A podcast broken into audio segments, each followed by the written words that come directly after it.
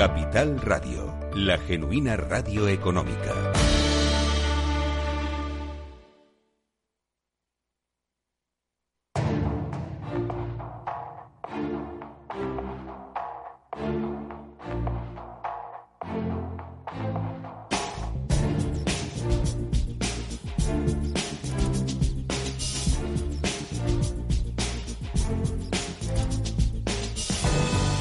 Capital Radio, la magia de la publicidad, con Juan Manuel Urraca. Buenos días, un viernes más a la magia de la publicidad en Capital Radio. Les habla Juan Manuel Urraca. Hoy tenemos con nosotros a tres personas que van a hablar de un tema eh, del que prácticamente hemos hablado en este programa, en eh, la magia de la publicidad, pero que tiene cada vez más importancia en el mundo del, marketing y la publicidad. Se trata del marketing automation. Eh, con nosotros están, presento ya directamente a Marina Speg, eh, CEO de MRM. Bienvenida, Marina. Gracias. Tenemos a César Baquiano, presidente y CEO de Scopen. Bienvenido, César. Buenos días. Muchas y a José Yáñez, vicepresidente de Marketing y Commerce Cloud de Salesforce. Bienvenido, José. Buenos días. Bueno, antes que nada, eh, vamos a hablar de ¿Qué es Marketing Automation? Os voy a pedir una, definición muy, muy rapidita. Y luego hablamos del estudio Marketing Automation Scope eh, por el que, digamos, eh, eh, estamos aquí. ¿Quién se lanza, José? José va. Venga, pues vamos a hablar del Marketing Automation. A ver, Marketing Automation, digamos, es una herramienta que permite a las compañías automatizar procesos de comunicación con cliente para hacerlos cada vez más personalizados. ¿Vale? Y son tres patas fundamentales eh, las que aúna el Marketing Automation. Uno son los datos, dos eh, los procesos de comunicación y tres, la capacidad de ejecutar en los canales. Bueno, eh, a través de, de alguna manera, con la ayuda de, de Scopen, se ha hecho un estudio que me gustaría que contaseis en qué ha consistido, quién lo ha promovido y cómo ha sido la metodología. Yo creo que César nos puedes explicar bien esta parte. Yo explico, Juan Manuel. Mira, este es un estudio que hemos hecho entrevistando a 75 profesionales expertos en este territorio. Y creo que eso es importante porque son personas que son usuarias y que son líderes a la hora de, utilizar y de, y, de, beneficiarse de esta disciplina. Han sido 65 entrevistas más cuantitativas y, y 10 más cualitativas y más en profundidad con, con esos expertos líderes. Las entrevistas fueron hechas entre junio y septiembre y han sido personales con estas personas para profundizar cuáles eran sus necesidades, los retos, con qué compañías trabajan trabajaban. Eh, el estudio ha sido promovido por MRM y Salesforce, que son empresas líderes en esta, en esta disciplina, y creo que no nos hemos equivocado, porque una vez que hemos hecho el estudio, lo que hemos visto es que las dos empresas, eh, por esas eh, profesionales, usuarios de, los datos, de las herramientas, de, los agentes y de intentar solucionar necesidades en este territorio, al final posicionan a estas dos compañías, a MRM y a Salesforce, como líderes y expertos y, y los agentes con los que es mejor contar para solucionar necesidades en el marketing automation. Y creo que es un lujo contar con Marina y con, José hoy para que profundicen en muchos de los temas. Yo comentaré más los temas de los datos, si queréis, y ellos pues son los, los expertos en este territorio. Muy bien, pues eh, Marina y José, eh, ¿para quién es este tipo de herramienta? Definamos, eh, José ha explicado un poco lo que es el marketing automation, pero ¿quién va a utilizar estas herramientas? Cuando desde vuestras compañías habláis de marketing automation, ¿a quién os dirigís? Eh, ¿Quiénes son esos profesionales que, van a utilizar las herramientas? Eh, la herramienta es para cualquier compañía que quiera realmente poner al consumidor o al cliente en el centro que es lo que llevamos diciendo desde hace una década y que realmente se trata de hacerlo. Entonces, para poner de verdad al consumidor en el centro y poder generarle experiencias completamente personalizadas, que es lo que la gente, los consumidores, que somos todos nosotros, espera hoy en día, y más de la, después de la digitalización acelerada provocada por el COVID todavía más, pues para eso hay que tener la capacidad de integrar tus datos y, la, y la, la, capacidad de realmente hacer esto de forma personalizada. Y hay una sola manera de hacer eso, que es con la tecnología que provee una herramienta de marketing automation. Por tanto, es para cualquier tipo de compañía, desde una pyme a una gran compañía, porque hoy no hay compañía en el mundo que no quiera conocer a sus clientes de verdad y que no quiera ponerles en el centro y que no quiera generarles experiencias personalizadas. La pregunta es, es cómo hacerlo. Y en cuanto a los profesionales, el estudio lo que ha, lo que ha demostrado es algo que nosotros desde la práctica empírica del día a día que nos, nos dedicamos a esto ya lo teníamos claro y es que eh, es, una, eh, es un tipo de trabajo transversal y una plataforma de marketing automation requiere una involucración prácticamente transversal en una compañía porque fundamentalmente es gente de marketing quienes lo utilizan, pero también gentes de sistemas, personas del área de IT, de sistemas, también del área de negocio, también del área de CRM o data de clientes, si es que eso está separado de marketing, como es el caso de algunas compañías. Por tanto, es una amplia eh, selección de áreas de una compañía que tienen que intervenir en, una, eh, en un proyecto de este tipo, sobre todo para que el proyecto tenga éxito una vez que la tecnología eh, adecuada.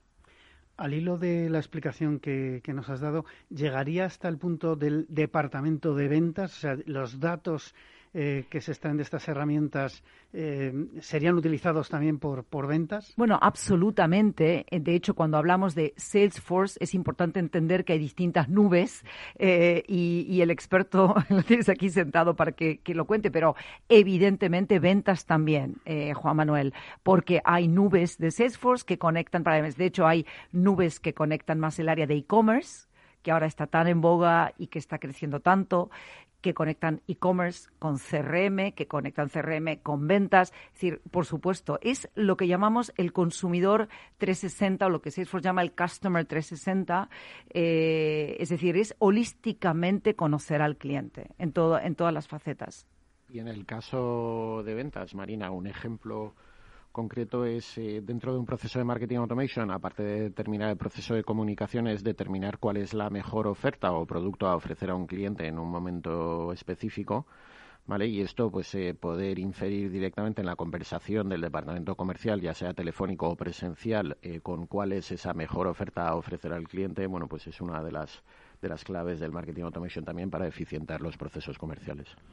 Eh, al hilo de todo esto, la pregunta también obligada, ¿qué beneficios aporta, por una parte, a los anunciantes y, por otra parte, a las empresas de servicios de marketing? Porque al final eh, son dos patas importantes, eh, las, dos patas, digamos, del marketing y la publicidad.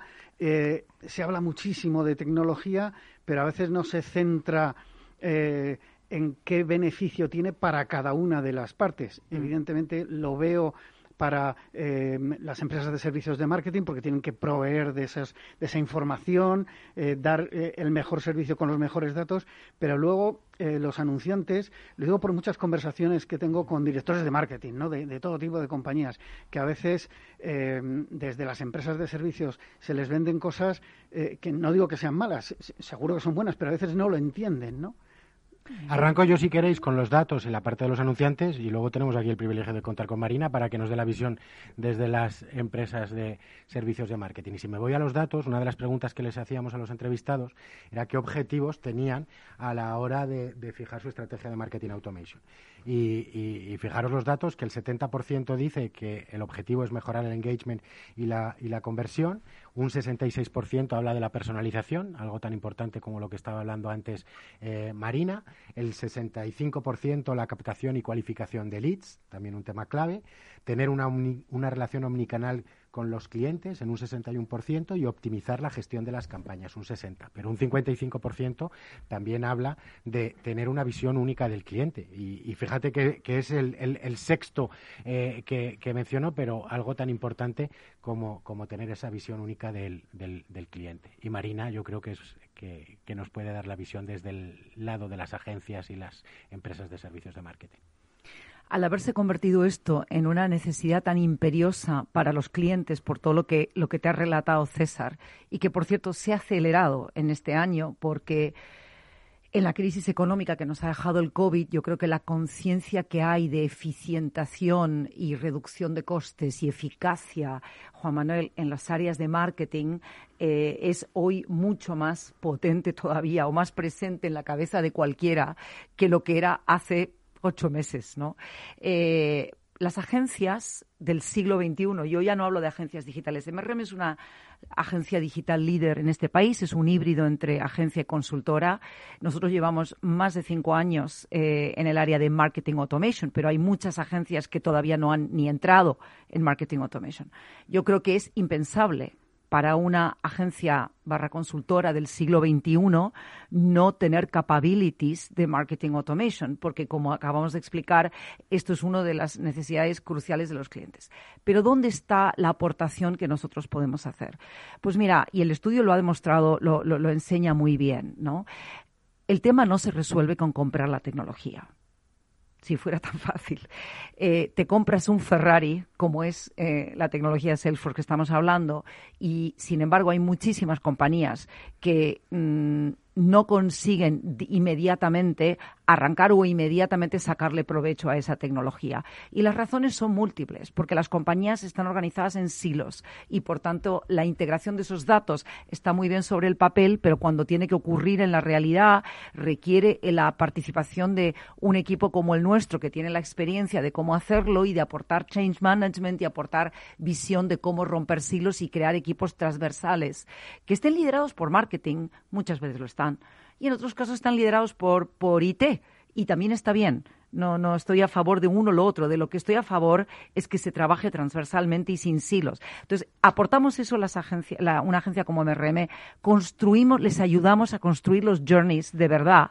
y sobre todo lo bajamos al mundo campaña, porque el tema es que tener todo esto en teoría, pero luego no usarlo y seguir usándolo solamente para mandar un par de emails es un crimen. Es como decimos nosotros, tener un Ferrari y usarlo para ir a la panadería.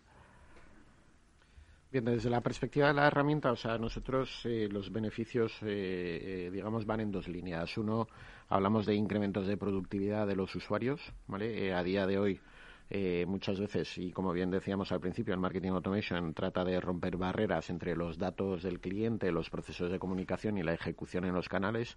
Entonces, poder aunar todas esas tres dimensiones en una única plataforma permite, por un lado, incrementar la productividad de los usuarios. ¿Vale? Dos, eh, las interfaces de trabajo que ofrece una plataforma como la de Salesforce al final están muy orientadas al profesional de marketing, con lo cual también los incrementos de productividad se ven por la facilidad de uso de la herramienta y la, posibilidad con los mismos recursos de poder ofrecer más procesos de comunicación. ¿Vale? Y del punto de vista, vamos a decir, económico, al final esto va de, precisión, ¿vale? En, términos de, oye, eh, si tengo un buen conocimiento del usuario, sé que voy a poder personalizar mucho mejor las experiencias y por ello voy a obtener mejores tasas de respuesta, ¿vale? O sea, incrementos de ingresos en esa perspectiva y reducción del gasto no para dejar de gastar, sino más bien para reinvertir mejor, ¿vale? Con respecto a asegurarse que si tengo un perfil de cliente que no es propenso a responder a una comunicación por un canal para una tipología de journey, asegurarme que en un proceso automático, ¿vale? Pues no estoy eh, siguiendo, bombardeando a los clientes innecesariamente cuando no, cuando, cuando no es la mejor manera de, generar una experiencia personalizada con ellos. Por situar eh, cómo está el mercado respecto al mercado español, eh, respecto a los países de nuestro entorno, ¿qué, datos tenéis? ¿Cómo está el desarrollo y la utilización de herramientas de marketing automation en España mm, con respecto pues, a nuestros vecinos europeos? Pues yo creo que los dos tenemos algo de visión porque los dos tenemos roles internacionales, ambos, eh, José y yo. Mi visión es que España no está para nada muy por detrás eh, en este tema, al contrario, eh, siempre hablamos de que si España está retrasada en la transformación digital, pero desde luego en este tema a mí no me parece que España esté, esté retrasada ni muchísimo menos. y de hecho se, se, ha podido ver cuando vas a congresos internacionales o eventos, em, digamos, por ejemplo, como, como, eh, como Dreamforce, como el, gran evento, eh, digamos, anual que hace Salesforce eh, en los años donde no tenemos COVID. y puedes ver las compañías del mundo más avanzadas. Tú ves allí muchas compañías españolas de mundos como la banca, como el travel y como otros muchos sectores que están dando clases. a otras grandes compañías mundiales. Por tanto, no, yo, yo creo que, que para nada.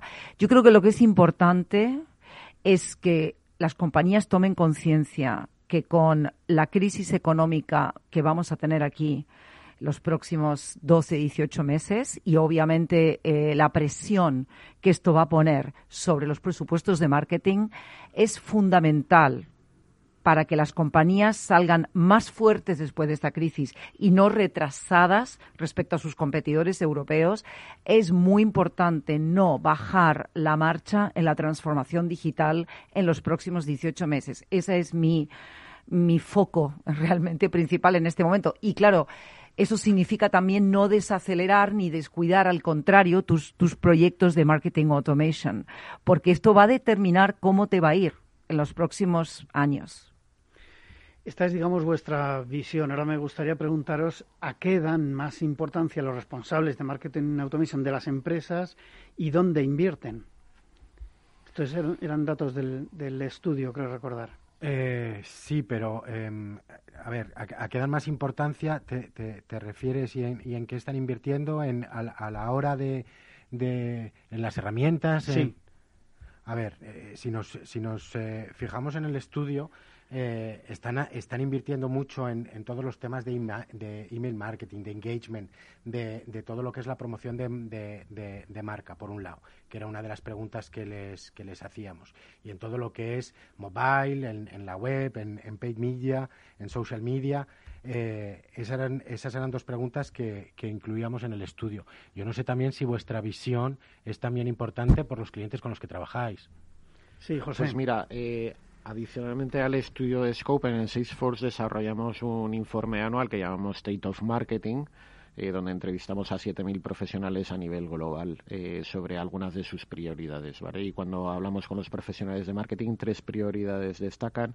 Una de ellas es la innovación, ¿vale? en términos de poder eh, ofrecer o ejecutar de una forma más eficiente todas las experiencias personalizadas con clientes, ¿vale? Y en el área de marketing automation eso pasa por, eh, por un lado, tener una buena visión del cliente desconocido cuando asoma la cabeza por una web o una aplicación móvil al cliente conocido con toda la información transaccional. Entonces, tener una buena visión del cliente y la otra parte, digamos, de innovación importante que destaca es la omnicanalidad, ¿vale? En vez de, oye, plantearse una acción o una campaña con respecto a voy a comunicar por este canal, este otro canal, es realmente, pues, orquestar y coordinar muy bien los canales para que la experiencia o los resultados que vemos de una comunicación en un canal pueda inferir en mejorar la siguiente comunicación en otro canal. ¿Vale? El segundo elemento fundamental que vemos es eh, todo lo que es la activación en tiempo real, ¿vale? O sea, al final para ofrecer, eh, digamos, experiencias personalizadas necesitamos una buena calidad del dato y en cuanto el dato esté disponibilizado de forma eh, real time o en tiempo real, esto nos permite pues también oye pivotar muy bien las acciones alrededor de la campaña de una forma mucho más eh, elegante y personalizada para el cliente ¿vale? porque al final el consumidor o el cliente eh, se comporta en tiempo real y su expectativa de respuesta de la marca también es en tiempo real. Y el tercer elemento, que es eh, muy vinculado bueno, pues al mundo eh, digamos, de cumplimiento normativo y de gestión de consentimiento de los usuarios, ¿vale? pues tener una buena eh, digamos, información en tiempo real de los consentimientos que tienen los usuarios, porque no nos confundamos. O sea, eh, mucho marketing automation, mucha estrategia y mucha campaña, eh, si no cumplimos con la legislación y no damos la respuesta que requieren los usuarios de cómo nos comportamos con sus permisos, no estamos haciendo lo que tenemos que hacer.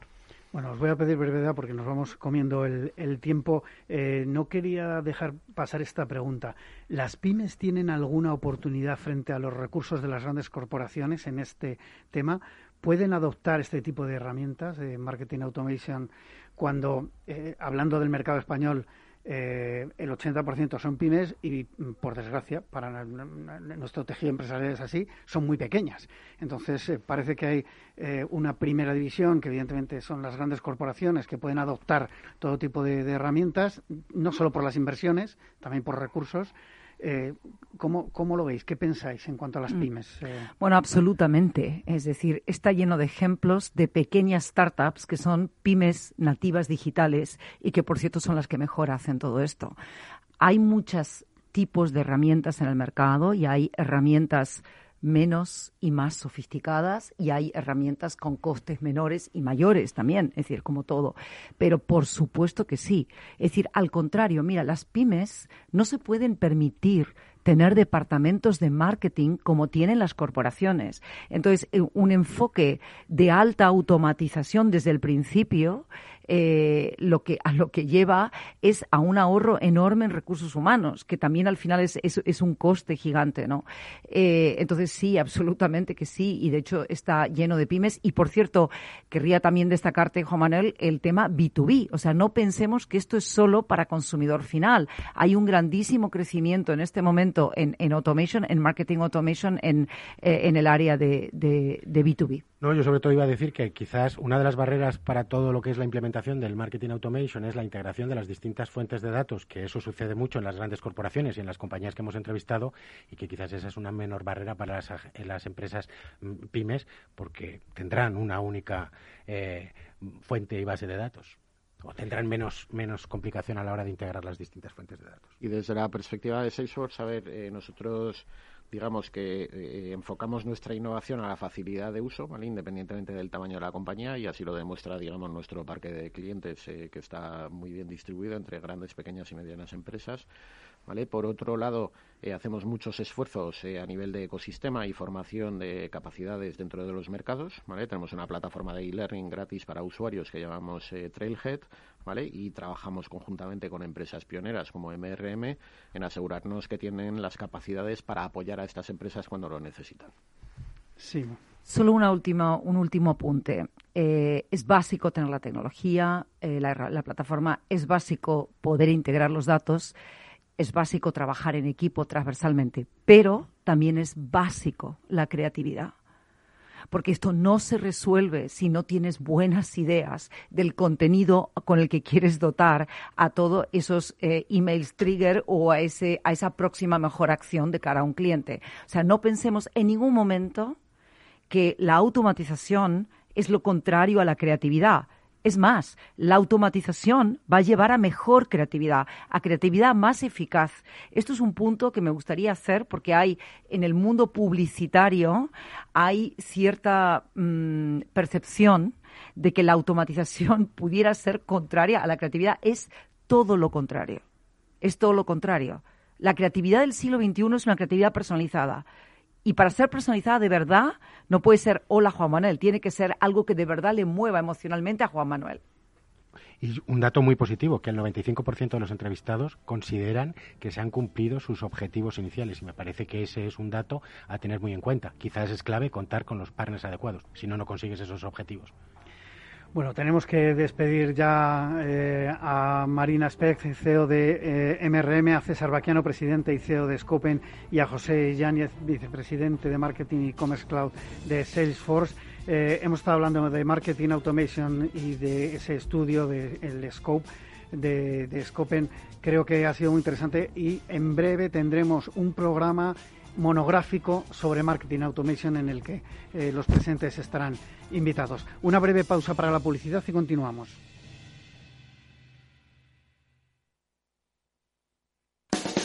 Llega el Black Friday y a Menamóvil. Durante todo el mes de noviembre podrás encontrar muebles de salón, dormitorios y sofás de gran calidad con descuentos de hasta el 70%. No dejes pasar la oportunidad. Entra en www.menamóvil.es o visítanos en calle Móstoles 99, Fuenlabrada. Si no tuvieras beneficios invirtiendo tu dinero, ¿te cobrarías? Nosotros tampoco. Así es el Result Investment de Finanbest un modelo de remuneración variable en el que tienes mucho que ganar. Porque solo ganamos si tú ganas primero. O lo que es lo mismo, si no sumamos, no restamos. Finanbest, tú ganas. Capital Radio. Si te gusta la cocina gallega de siempre, en el Mesón Gallego 1 y el Mesón Gallego 2 encontrarás los mejores pescados y mariscos de las costas junto a recetas de la Galicia interior, además de las carnes de Sanabria y los mejores embutidos de Zamora y nuestra terraza. Te esperamos en la calle Muller 35, teléfono 91 579 3623 y en la Plaza de la Remonta 13, teléfono 91 579 0769. Una recomendación del programa gastronómico Mesa y Descanso. Gráficas Naciones. Más de 50 años de experiencia en el sector de las artes gráficas. Apostamos por la última tecnología tanto en impresión offset como en digital y gran formato. Realizamos todo tipo de impresión. Tarjetas de visita, folletos, libros, vinilos, decoración y montaje de stands. Más información en el 91 629 2145 o en gráficasnaciones.es.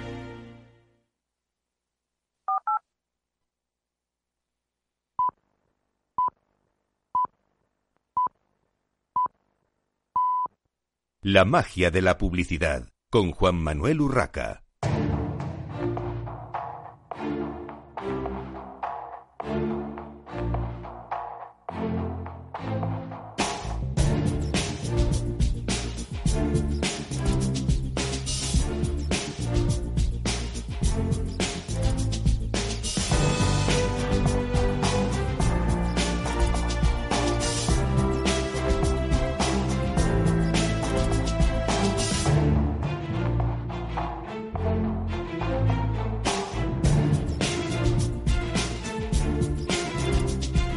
Continuamos en esta mañana de viernes en la magia de la publicidad en Capital Radio. Les habla Juan Manuel Urraca.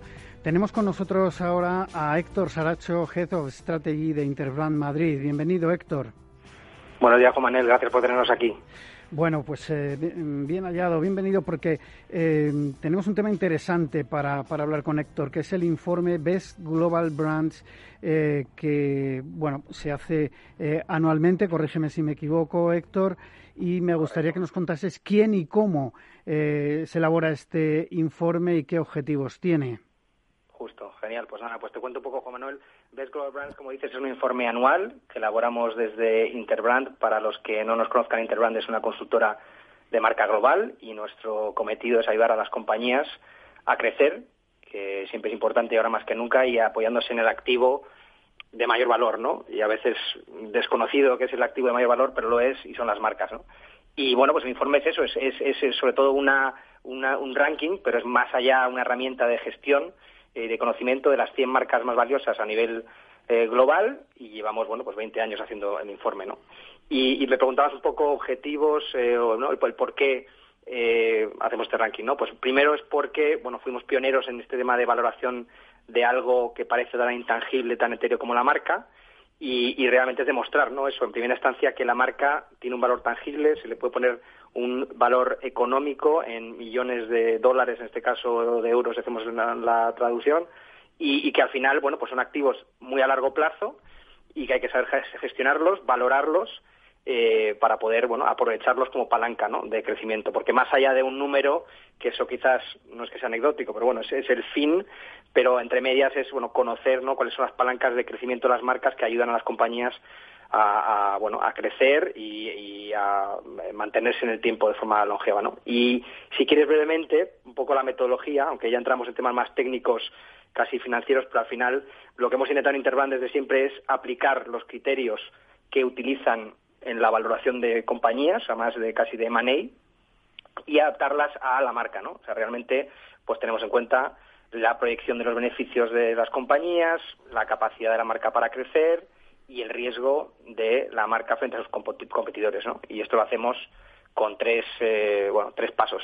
el análisis financiero, es decir, cuánto tiene la, compañía de retorno a lo largo de una serie de años utilizando fuentes públicas de, financieras como Thomson Reuters el segundo, que ya empezamos en territorios de marca, es interesante para vuestros oyentes, el, ¿no? el, papel de la marca, que es decir, bueno, de estos ingresos que se genera la compañía, cuánto es atribuible, cuánta contribución es directamente atribuible a la marca, ¿no? No a el precio, la conveniencia, la calidad, o sea, es decir, cuánto es esto, ¿no? Y esto cambia mucho, es muy difícil cambiarlo en corto plazo, pero cambia mucho por categorías, ¿no? Mm, pues por lógica, pues una marca que mm, transita y, funciona en el lujo, pues el lujo es inherentemente no generar deseo eh, más allá del propio producto y puede estar el rol de marca en un 65%, por ejemplo, ¿no? Y, compañías que están en utilities, en sectores financieros donde la marca eh, no es pues es más difícil que, destaque, pues puede ser un 20%, ¿no? Y ese es el segundo paso.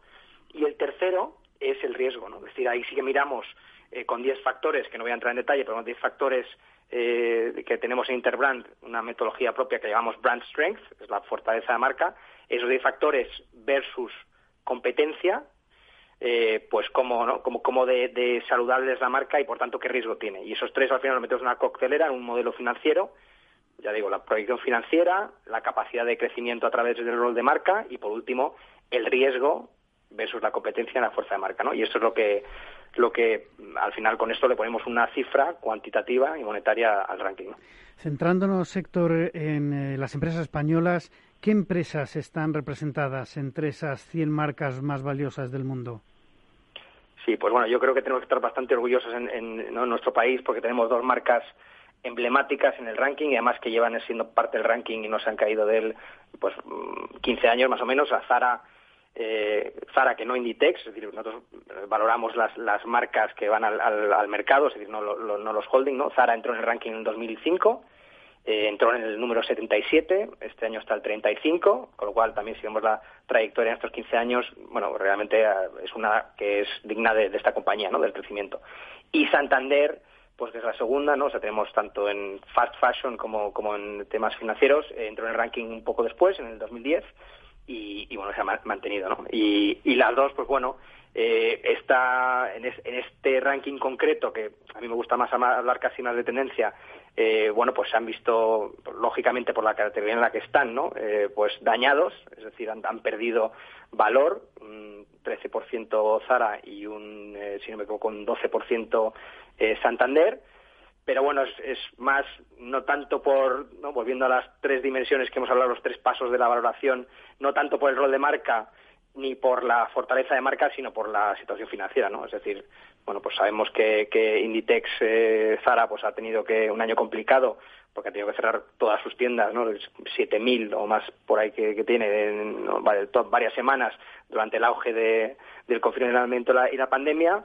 Y luego Santander, pues la banca es una es un negocio complicado de conseguir rendimientos y más eh, este año, ¿no? que ha tenido unas, unas fuertes pérdidas. ¿no? Pero realmente como marcas en sí siguen siendo muy fuertes y yo creo que es, podemos entrar en, en, si quieres, en, en particularidades positivas de cada marca, pero realmente es, es algo para, no, más que, más que hablar de cada marca, me gustaría que, hablásemos de, sectores, ¿no? ¿Qué sectores, eh, estos dos son dos sectores muy concretos en los que están estas dos grandes marcas eh, españolas, pero en qué sectores eh, se han visto impulsados por el papel que cumplen para los consumidores en cuanto a ese valor de marca que se, que se obtiene de Best Global Brands?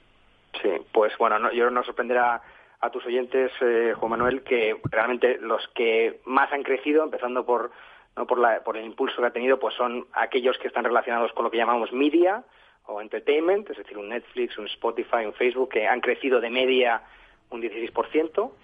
Y luego ya venía ya con mucho momentum, no mucha tendencia, mucha inercia en el pasado, pues las tecnológicas, ¿no? Apple, Amazon, Samsung, Salesforce, etcétera, ¿no? Son un 15% también de media, ¿no? Son sectores pues que no entienden lógicamente de distancia social, ni de perímetros, ni de horarios de apertura y que en gran medida pues nos han ayudado a seguir un poco desconectando en estas épocas, ¿no? metiéndonos en otros mundos, otras historias y a seguir trabajando, ¿no? como puede ser el caso de, de Microsoft y, Zoom. ¿no? Zoom, por ejemplo, eh, por Dios, es un, yo creo es interesante, ¿no? es una nueva entrada en, el, ranking eh, este año sobre todo por el impulso ese que ha tenido, mm, bueno, a nivel de marca también, porque realmente yo creo que ha sido casi un ritual, se ha metido en nuestras vidas. Eh, Era un gran desconocido, de hecho, y, totalmente, ya lo conoce todo el mundo. Efectivamente, o sea, yo creo que hemos, yo he tenido reuniones con amigos, con familiares, con primos, ¿no? A través de, de, Zoom, ¿no? Nos conectamos a tal fecha y ha sido una, una marca que ha entrado en nuestras vidas de forma repentina, ¿no? Lo cual es bonito porque yo creo que eh, más allá de, ¿no? las noticias duras, negativas que tenemos, no hablar de me gusta hablar de la, esperanza, ¿no? Es decir, como oye, en las crisis las compañías pueden salir incluso reforzadas, ¿no? O sea, realmente eh, nosotros a este informe en concreto de este año lo llamamos la década de la posibilidad, ¿no? Intentamos poner el énfasis positivo en, bueno, en, en decir, oye, hay oportunidades para reinventarnos, esto ha sido un experimento casi forzoso, pero que pueden salir cosas bonitas ¿no? y positivas. Entonces, bueno, realmente, pues eso, las, contestando a tu pregunta, las, eh, las tecnológicas y las que tienen que ver con, con media, pues han sido las que, las que más han, han crecido, ¿no? Y en cuanto a sectores que hayan podido perder más, brevemente, Héctor. Sí, pues bueno, pues eh, realmente los también lo mismo, volviendo a los que tienen más que ver con tiendas físicas, pues fast fashion eh, no ha, caído un 14%, todos los que tienen que ver con inversiones físicas intensivas, pues eh, General Electric, Caterpillar, también ha caído un 10%. Y luego, pues, eh, lógico, en alguna restauración, McDonald's, Starbucks, etcétera, esa, esa, categoría se ha visto dañada, ¿no? Pero bueno, es algo momentáneo, sabemos que esto volverá y, es más fruto de que este es un año extraño de valoración, ¿no? Porque realmente nos ha pillado que medio año eh, ¿no? de verano hasta aquí, pues, eh, pues realmente se ha visto bastante impactado. ¿Cómo ha evolucionado el valor total de la tabla? Porque al final tú eh, comentabas, eh, inevitablemente, este año hay que hablar de la incidencia en los resultados y en el valor de, marca de las compañías eh, de la pandemia. Entonces, me imagino que al hacer el estudio también habréis descubierto de alguna manera o habéis visto, habréis visto tendencias de eh, cómo ha evolucionado eh, en distintos sectores y en general el, el valor total ¿no? de la tabla. ¿Cómo, ¿Cómo está este tema? Sí, bueno, sí, sí, me estás preguntando un poco por, por el, en total, realmente no, no creo que la cifra concreta eh, del valor total pues, bueno, son dos más de dos millones de millones de dólares es decir o sea, lo que lo que valen las marcas estas 100 marcas es una cantidad bueno eh, increíble pero realmente al final ha sido ha, habido dos velocidades, ¿no? O sea, realmente, porque aunque el crecimiento es del 9% de, de, la media, realmente vemos distintos, mm, como, como he dicho antes, ¿no? Distintas casi velocidades, ¿no? Es decir, eh, 54 marcas pierden valor. Eh, los años pasados pues eran mucho menos, no serían casi 30, ¿no? O sea, realmente la gran mayoría de marcas en el, en el ranking pierde valor, pero como las tecnológicas y como he dicho, ¿no? Las de entertainment han tenido un crecimiento tan fuerte, ¿no? En algunos casos, pues eh, Amazon, por ejemplo, no crece un 60%, Microsoft que nos ha ayudado a conectarnos a todos por Teams y por ¿no? eh, soluciones a nube un 53%. Entonces, lo que se ve es el neto es un 9%, pero realmente lo que hay es dos velocidades entre, bueno, la gran mayoría pierden un poquito eh, y, y, hay las tecnológicas y las de entretenimiento que, que, crecen mucho, ¿no? Pero nosotros es más queremos positivizar, ¿no? O sea, decir, aprendizajes que hemos obtenido pues de algunas, eh, no, en agregado de, de, las marcas. Si quieres, comparto un poco. Es lo que te iba a preguntar eh, eh, para, para ir terminando. ¿Qué aprendizajes podemos sacar, podemos destacar de los datos obtenidos en esta edición de Best Global Brands? Justo, bueno, pues nosotros te comentaba antes que uno de los factores que miramos, una de las dimensiones, es lo que llamamos brand strength, la fortaleza, y son 10 criterios, ¿no? Pues hemos hecho una correlación entre las marcas que crecen bueno, un crecimiento a doble dígito, por así decirlo, y ver la correlación de cuáles son los factores que más eh, destacaban de esas marcas, ¿no? Y al final son tres y tiene mucho sentido, pero, pero yo creo que tus oyentes lo entenderán bien, ¿no? O sea, la empatía, que es un factor que nosotros lo percibimos como interno, es decir, las que son capaces de conectar con lo que la gente va sintiendo con el consumidor, con ese, ese pulso externo, eh, bueno, pues Salesforce, una marca, por ejemplo, en este concreto eh, parámetro ha destacado, es capaz de adaptarse a las necesidades del, producto al cliente. El segundo factor, agilidad. Yo creo que Amazon es un ejemplo brillante de esto, ¿no? Realmente la velocidad con la que una compañía puede pivotar puede eh, abordar necesidades cambiantes de consumidores. Pues Amazon, en cuanto vio que esto se nos venía encima, pues contrató casi a 200.000 personas, sabiendo que íbamos a, tener ¿no? más necesidad de, transacción en e-commerce. ¿no? Y luego el tercero, que es más algo externo, es la afinidad, ¿no? Es decir, cómo creamos conexiones más emocionales a largo plazo, eh, ¿no? en, tiempos de, crisis, ¿no? Eh, pero más allá de eso, y por terminar, si quieres, es la idea que nosotros está tan, tan poderosa de, la esperanza, ¿no? Que suena un poco ñoño, ¿no? Pero realmente decir, vamos a centrarnos en las cosas positivas que podemos sacar de esto. Hace unos días salió el, spot que seguro que habéis comentado o comentaréis en vuestros foros de Burberry, ¿no? O sea, como se, una, al final es una campaña, ¿no? De la, mítica canción de Singing in the Rain, donde empiezan a caer, ya no lluvia, ¿no? Realmente, ¿no? Eh, trozos de nieve en personas que están bailando y que lo que tiene es una, un tono, una energía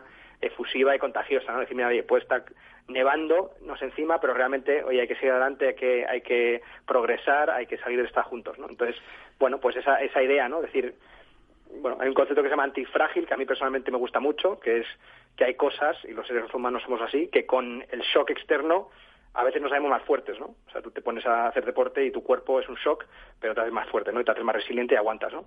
Pues este concepto, ¿no? Cómo podemos aplicar la antifragilidad a las marcas y mejorar un poco la trayectoria que llevamos. ¿no? Es un poco lo que nosotros rescataríamos. Muy bien, pues eh, muchísimas gracias Héctor Saracho, Head of Strategy de Interbrand Madrid, por haber estado participando hoy en la magia de la publicidad en Capital Radio. Y nosotros continuamos, continuamos en la magia de la publicidad con Pedro Villa, director de procesos y sistemas de InfoAdex, para hablar de los datos de inversión eh, publicitaria. Bienvenido, eh, Pedro. Muchas gracias y buenos días. Bueno, Pedro, eh, Infoadex eh, nos provee de esos datos de inversión publicitaria eh, casi permanentemente. cuéntanos, ¿tenéis ya los datos cerrados de enero a septiembre 2019-2020? comparativamente, mm, antes de empezar a hablar de datos, ¿cuáles se incluyen en la información de este periodo de tiempo y a qué medios afecta el mix de datos? Bueno, pues eh, incluimos eh, todo lo que es eh, los medios que controla Infoades, los que tradicionalmente se llamaban los medios convencionales, que ahora los denominamos medios controlados, es decir, incluimos todo lo que es la publicidad, la publicidad en cine, en diarios, en exterior, toda la parte de digital, radio, revistas dominicales y, por supuesto, la televisión. Eso es lo que estamos controlando mes a mes y lo que vamos eh, auditando y estimando cuál es la inversión publicitaria. Y respecto a la pregunta de cómo han evolucionado en el periodo de enero-septiembre, pues eh, mal, han evolucionado negativamente y eh, de forma importante. En concreto, el mercado publicitario de estos medios habrían caído en el periodo de los nueve primeros meses un 22,2%. Esto significa que el negocio publicitario eh, en estos nueve meses y en estos eh, medios eh, ha perdido 942 millones de euros respecto al mismo periodo del año anterior, del año 2019, con caídas generalizadas en todos en todos los medios. bueno, yo si quieres te voy. Vamos, sí, vamos a repasar un poquito, Pedro. Claro, vamos a repasar un poquito eh, cuánto ha caído la, inversión o qué variaciones ha habido eh, por medios, ¿no? De, enero a septiembre 2020 frente a 2019. ¿Cómo ha ido evolucionando el, valor? Bien, pues eh, empezamos por los medios, ordenándolos casi alfabéticamente. Cine, por ejemplo. Cine es un medio que ha sufrido mucho este año.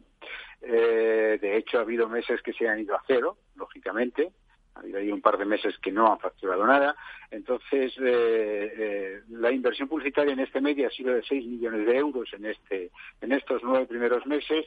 Eso es una caída del 66% ¿eh? respecto al año anterior. Diarios, realmente diarios, lo que es papel, ¿eh? la parte tradicional de papel, eh, bueno, pues un medio que viene sufriendo en los últimos años, eh, su caída es del 32% y eh, son 221 millones de euros lo que ha facturado en, en este año 2019. Eh, exterior también ha caído un 50,6% y ha facturado 153,7 toda la parte digital, que es ya por, por, por volumen es el principal medio. Aquí incluimos todo lo que son search o SEM, toda la parte de display y redes sociales. Bueno, pues aún así este medio ha caído un 9% en enero-septiembre, pero bueno, habría facturado, se habrían facturado 1.532.4 millones de euros. La radio se está comportando, bueno, pues también eh, como, como el todo el mercado habría caído un 28,8 en este periodo acumulado, son 247,5 millones. Las revistas habrían caído, bueno, pues casi como los diarios, como lo que es papel, un 45,5, 74,8 millones. Los dominicales habrían caído un 59% y solo habrían facturado 6,5 millones.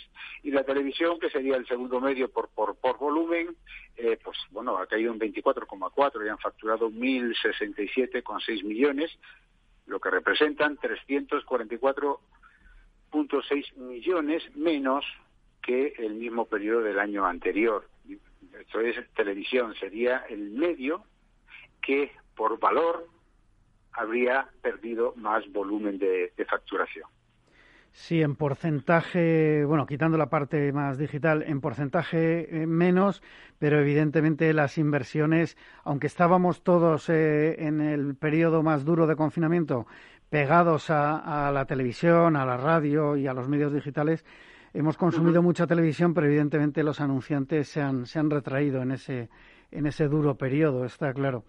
Eh, está claro, sí, sí. Como comentabas, la radio ha aguantado la situación bastante mejor que otros medios convencionales. ¿Cómo veis la evolución para los próximos meses? La radio ha aguantado la, situación. Yo no estoy tan tan de acuerdo eh, con, con esa información. La radio, de hecho, eh, prácticamente ha ido eh, cayendo eh, incluso por encima de lo que es la caída total del mercado. Por ejemplo, en el primer trimestre del año 2020 el mercado cayó un 10% y la, la radio cayó casi un 18%. En el acumulado a junio, en el acumulado a junio la, el, el mercado cayó un 28% y la radio un 34,3%. Y en el acumulado a septiembre la, hemos dicho que, que, el mercado cayó un 22,2 y la radio cayó un 28,8. O sea, no se ha comportado mejor. Es verdad que es una que es un medio muy estable, ¿eh? es verdad que, que, es un medio muy estable.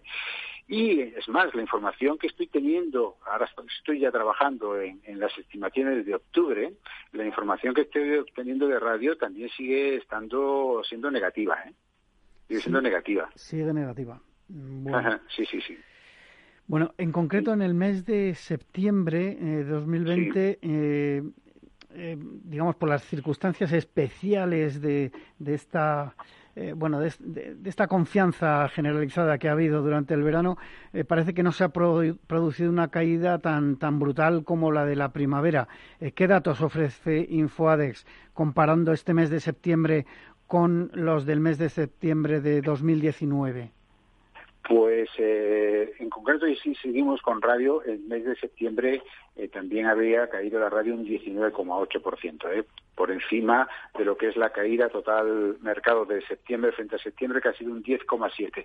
Bueno, ¿qué ha pasado en septiembre? Es verdad que, lógicamente, ya la caída ha sido inferior. Hablamos de una caída del 10,7% se habrían facturado 56,6 millones menos que en septiembre del 2000, del 2018. Y es verdad que aquí ya se produce eh, en septiembre eh, medios que crecen. Básicamente es digital. Digital en su conjunto crece un 3,4%. ¿eh? Pero bueno, el cine sigue cayendo un 69%, los diarios siguen cayendo por encima del 38%, exterior también cae por encima del 44%. La radio, como te decía, el 19,8, eh, las revistas caen el 40,8, los dominicales por encima del 61 y televisión ya sigue cayendo, pero va conteniendo esta caída, cae el 7,3%. Sí, digamos que amortigua la caída. ¿Perdón? digamos que amortigua la caída, televisión. Sí, va, va amortiguando su caída, sí, sí, va amortiguando. Vamos a ver ahora en octubre, que no tengo todavía la información de octubre, si realmente eh, se sigue amortiguando la caída de televisión. Sí, sí. ¿Y cómo veis? sí, se observa que realmente eh, los meses, eh, bueno, pues van recuperándose, pero van recuperándose en cuanto a en cuanto a inversión publicitaria, pero respecto a los meses anteriores de este año, no respecto a los mismos meses del año anterior. Sí, está claro que hay, hay unas diferencias eh, brutales, hay unas diferencias brutales. De hecho, te iba a preguntar, por ejemplo, por, por el cine, ¿no? El cine, eh, bueno, eh, evidentemente de 2,1 millones facturados en septiembre de 2019 al 0,6, o sea, poco más de medio millón en, septiembre de 2020, claro, eh, estas caídas son, son brutales a pesar de, esa eh, ligera eh, confianza que nos ha invadido a todos durante el verano. Pero bueno, ¿y cómo veis, por ejemplo, en el cine? ¿Qué podemos esperar en los próximos meses? No sé si tienes ya algún dato que comentabas quizá de, octubre para ir viendo tendencia, por lo menos. Sí, tengo, tengo ya información de octubre, una información estimada. La verdad es que, tiene un mal panorama lo que son la, inversión publicitaria en cine. Estimamos, yo, en, cine estimamos una caída de octubre frente a octubre en torno a un 40%, que es verdad que bueno es mejor por ejemplo que lo que pudo ocurrir tanto en septiembre como en, en, agosto eh, ¿Qué puede ocurrir en los próximos meses, en el próximo trimestre? Bueno, pues un comportamiento yo creo que bastante similar a lo que está ocurriendo en octubre. Eh, ocurre que, bueno, todo va a depender de las restricciones que nos que nos eh, vengan eh, por obligación obligadas por, por, por el gobierno entonces bueno pues pues pues la verdad que tiene difícil futuro en estos próximos meses el cine. O sea, llegar a la facturación que se hizo el año pasado, pues era imposible para el cine. es que no, hay tiempo físico tampoco, claro, para recuperar.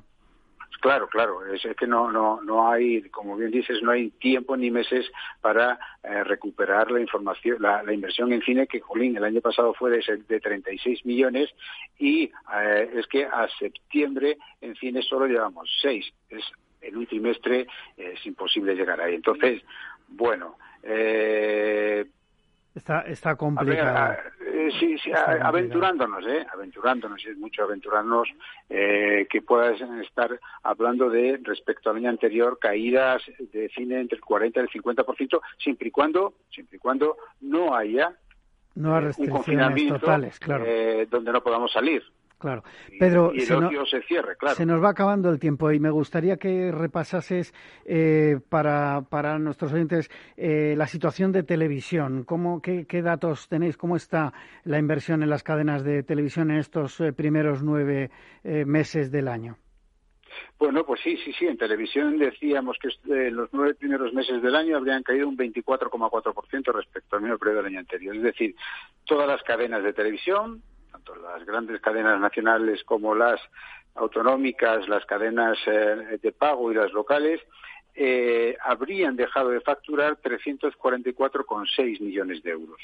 Es una cantidad importante, bueno, es más del 24%.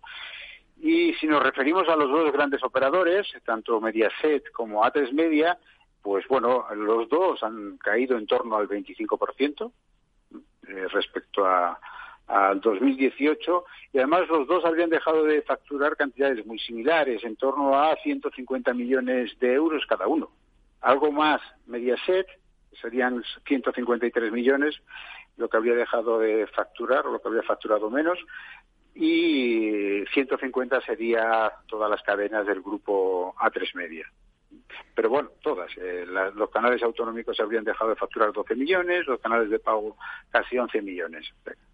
Eso es lo que nos da una caída del 24,4%. Bueno, pues eh, Pedro, muchísimas gracias por estar hoy con nosotros. Despedimos ya a Pedro Villa, director de procesos y sistemas de Infoadex. Eh, muchas gracias por haber participado hoy en la magia de la publicidad. A todos ustedes les espero el próximo viernes en la magia de la publicidad en Capital Radio. Les habla Juan Manuel Urraca.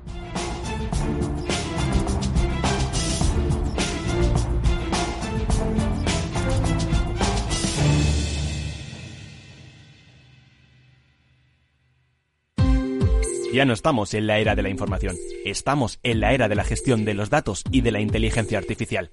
El tratamiento inteligente de estos datos proporciona un valor enorme a las empresas en sus procesos de negocio. En Piper Lab ayudamos a nuestros clientes a tomar decisiones de negocio basadas en datos. Escúchanos todos los lunes a las 10 y media de la mañana en el espacio de Big Data de Capital, la Bolsa y la Vida. Capital Radio Madrid 105.7 somos Mazapanes Barroso. En nuestra empresa elaboramos productos con ingredientes seleccionados siguiendo una tradición artesana transmitida de generación en generación desde hace más de un siglo. Te llevamos el auténtico mazapán artesano de Toledo a tu casa. Nos esperan fechas muy especiales en las que no puede faltar en tu mesa. Compra tus dulces favoritos en nuestra tienda online www.mazapanesbarroso.com o llamando al teléfono 92 535 3149. Disfruta del auténtico mazapán con Mazapanes Barroso, maestros artesanos con tradición y calidad desde 1890. Esto te estás perdiendo si no escuchas a Luis Vicente Muñoz en Capital, La Bolsa y la Vida. Es fundamental salvaguardar la seguridad jurídica porque el dinero puede elegir otros mercados eh, pues muy rápidamente. ¿no? Miguel Zurita, presidente de ASCRI, la patronal de Capital Riesgo en España. No te confundas. Capital, la bolsa y la vida con Luis Vicente Muñoz, el original. Disfruta de la mejor cocina gallega en Montes de Galicia. Todo un clásico moderno en el barrio de Salamanca. Disfruta de la variada dieta atlántica, de las mejores carnes y pescados tratados con respeto y transparencia y regados con una de las mejores bodegas de la zona. En grupo, en familia o en pareja, Montes de Galicia te ofrece el espacio perfecto en cada ocasión. Los entornos en las grandes ciudades están cambiando y desde Voces para la Movilidad con Chimo Ortega queremos acercar a los protagonistas de las nuevas formas de entender los desplazamientos desde una visión humana e intimista. Cada martes a las ocho y media de la tarde en El Balance, Capital Radio.